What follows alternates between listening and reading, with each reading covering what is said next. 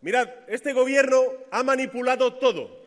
Ha manipulado la televisión española, la justicia, la agencia tributaria y hoy también las encuestas del CIS. Pues yo os propongo lo siguiente, que a este gobierno de la mentira le demos una lección de verdad ganando las elecciones el próximo 20 de diciembre.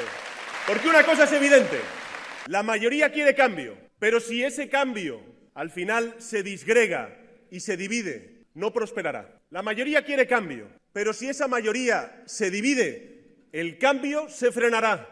Por eso hay que apoyar al Partido Socialista Obrero Español, para que gane la mayoría. Por eso hay que votar el próximo 20 de diciembre.